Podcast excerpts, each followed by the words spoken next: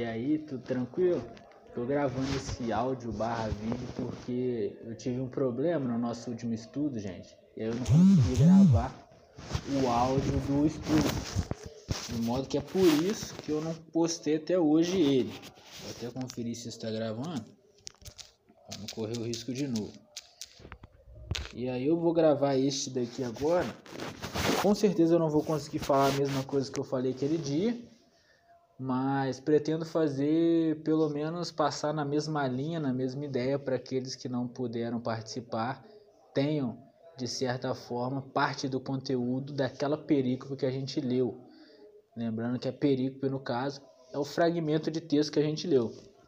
Então a gente leu naquela quarta-feira, na verdade, terça-feira, Lucas no capítulo 12, a gente começou no versículo 1 e a gente foi até o 12. Então, Lucas 12, verso 1 até o 12, que diz assim: Neste íntere, havendo a multidão afluída aos milhares, a ponto de se esmagarem uns aos outros, ele, no caso Jesus, começou a dizer em primeiro lugar a seus discípulos: Acautelai-vos do fermento do fariseu, isto dos fariseus, isto é, da hipocrisia. Nada há de encoberto que não venha a ser revelado, nem de oculto que não venha a ser conhecido. Portanto, tudo o que tiverdes dito às escuras será ouvido à luz do dia, e o que houverdes falado aos ouvidos nos quartos será proclamado sobre os telhados. Nesta primeira parte, a gente vê Jesus retomando o discurso que ele havia feito no nosso estudo anterior, que a gente leu. Se vocês lembram bem, Jesus estava num, num evento ou foi chamado para uma refeição na casa de um fariseu, na qual, quando ele vai para a refeição, ele vai para a mesa, ele não participa do ritual de purificação que os judeus deveriam participar. Ele não lava as mãos.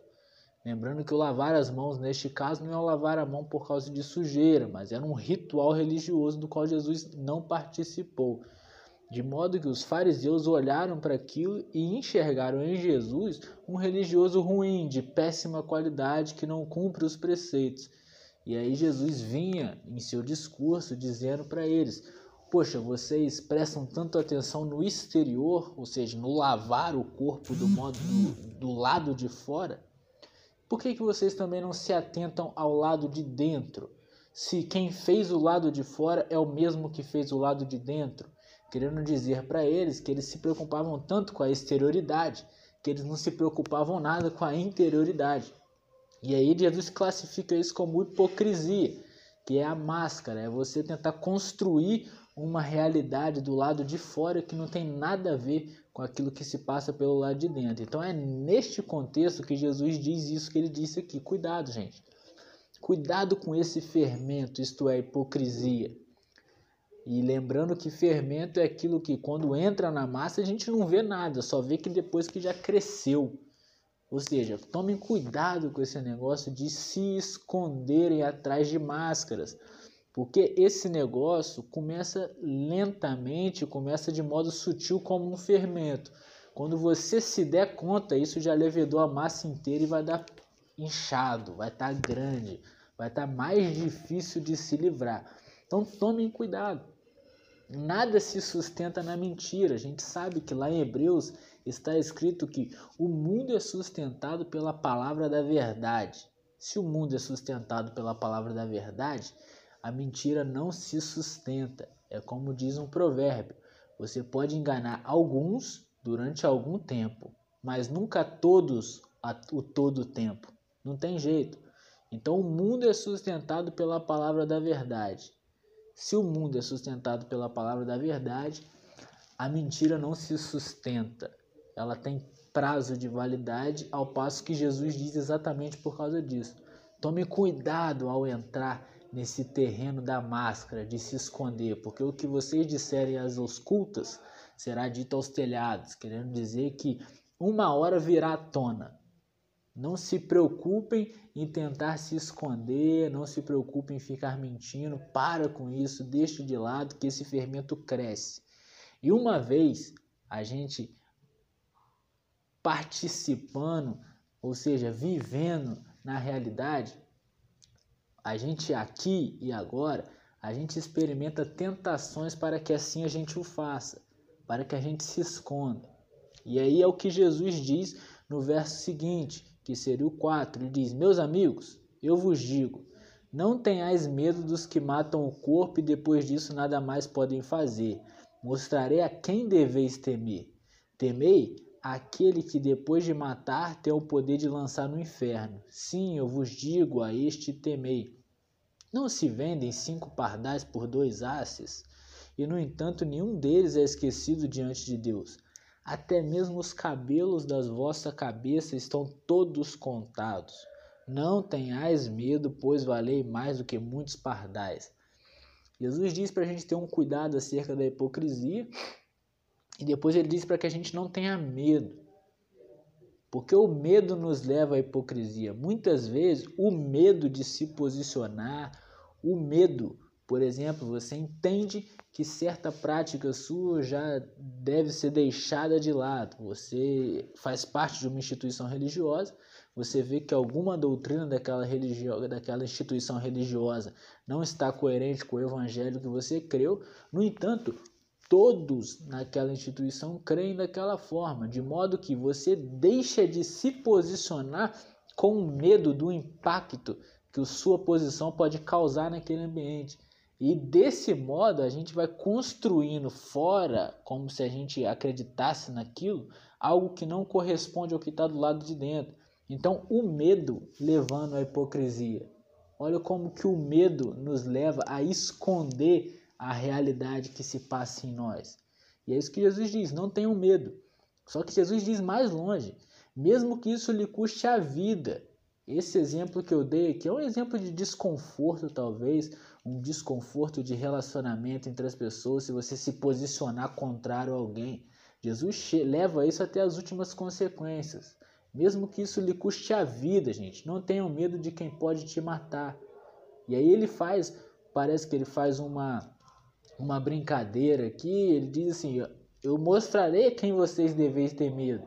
Tenham medo daquele que depois de matar tem o poder de lançar no inferno. Não significando dizer que a gente deve ter medo de Deus, mas parece que Jesus está fazendo mais ou menos, falando mais ou menos assim: nem para ter medo vocês sabem ter medo do jeito certo. Pô, se fosse para ter medo, seria mais lógico vocês terem medo daquele que tem a eternidade nas mãos do que ter medo dos homens. Se fosse para ter medo, a lógica seria essa: tenham medo daquele que pode lançar vocês na morte eterna. Nem para ter medo vocês têm medo do modo certo. Vocês estão com medo de gente? Pô, pode só matar seu corpo, depois pode fazer nada. E aí Jesus nos diz que o medo facilmente faz com que a gente coloque máscara para esconder aquela realidade interior. E aí ele prossegue dizendo: Eu vos digo Todo aquele que se declarar por mim diante dos homens, o Filho do Homem também se declarará por ele diante dos anjos de Deus. Aquele, porém, que me houver renegado diante dos homens, será renegado diante dos anjos de Deus. E todo aquele que disser uma palavra contra o Filho do Homem, se ele há perdoado. Mas o que houver blasfemado contra o Espírito, não lhe será perdoado. E aqui me parece que Jesus está dizendo o seguinte: Tenham coragem para se portar a favor do Evangelho. Tenham coragem para isso. Vocês precisam lançar fora o medo, deixar de lado as máscaras e ter coragem para ser a favor da vida nova, do Evangelho, da boa notícia, da salvação. E todo aquele que é a favor do Filho do Homem nesse sentido, com esse intuito, o Filho do Homem é a favor dele. Mas todo aquele que não é a favor de, do evangelho, e aqui eu explico que evangelho não é nome, não é eu creio em Jesus. De onde você tirou isso, Bruno? Do versículo seguinte que nós lemos. Jesus disse: Todo aquele que disser alguma palavra contra o Filho do Homem vai ser perdoado. Mas quem for contra o Espírito Santo, esse não será perdoado. Porque o Filho do Homem, Deus encarnado, ou seja, Jesus Cristo, este é passível de interpretações. Por que é passível de interpretações? Porque ele foi um ser histórico.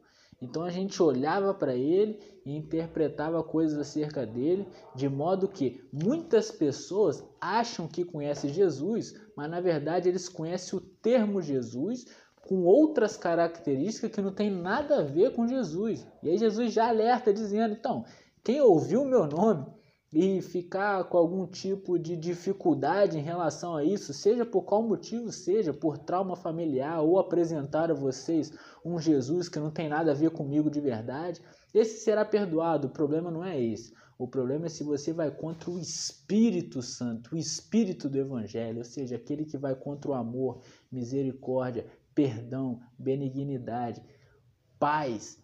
Quem se coloca contra essas coisas esse aí sim está se colocando contra Deus.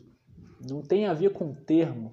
Falar Jesus, igreja, Espírito Santo não é o termo, mas de fato é o que é. Quem vai contra Deus no que Deus é e não nos termos que nós criamos acerca dele. E aí Jesus deixa isso claro e diz: Quando vos conduzirem às sinagogas, estou no versículo 11, perante os magistrados e perante as autoridades, não vos preocupeis com, com o que vos defender, nem com o que dizer, pois o Espírito Santo vos ensinará naquele momento o que deveis fazer. Então, depois de todo esse percurso, falando que a gente não precisa usar máscara, falando para a gente tomar muito cuidado com o medo, porque o medo nos leva a ser falsos, a omitir, a mentir acerca de realidades interiores. Depois de dizer que em não sendo mascarado, se empenhe, tenha coragem de assumir a postura a favor da vida, do amor, da benignidade, da paz, do evangelho. Tenham coragem para assumir essa postura. E aí ele ciente de que em assumir essa postura, você vai encontrar pela vida muitas pessoas que se colocam contra o amor, a benignidade, a paz, o perdão, a misericórdia. De modo que, quando você se encontrar com essas pessoas, provavelmente é, o, o, a sua, o seu anseio vai ser por se defender, falar alguma coisa que as convença, ou pensar em alguma resposta que seja surpreendente. Aí Jesus diz: não, não, não, não. Mesmo que peguem vocês e levam vocês para os magistrados, que levem vocês para debates, que levam vocês para guarda, que foi no caso dos discípulos, né, levaram os discípulos na presença dos principais, dos poderosos, tanto da religiosidade quanto da política, quando o levarem, sejam tão leves quanto o evangelho é, ou seja, não fiquem preocupados com o que responder, não fiquem matutando sobre essas coisas. Quando chegar o momento, o Espírito vos conduzirá a dar as respostas certas se for necessário. Então Jesus faz um percurso nesse texto com a gente, que ele diz que a vida no evangelho é uma vida sem máscara, com muita coragem e confiança de que o Espírito Santo vai nos guiar em todos os momentos. É uma vida que você não anda preocupado em parecer ser do Evangelho, ficando buscando respostas na sua mente para dar para as pessoas. Não. Simplesmente tire as suas máscaras, seja como é, se apresente diante de Deus, tenha coragem de se portar a favor da vida, a favor daquilo que o Evangelho se propõe como vida Tenha coragem para isso e fica tranquilo que o Espírito Santo vai te conduzir. Então foi exatamente isso que a gente viu na quarta, na terça-feira passada. E aqui eu deixo esse breve resumo para todos vocês que não puderam participar conosco. É isso e Deus nos abençoe.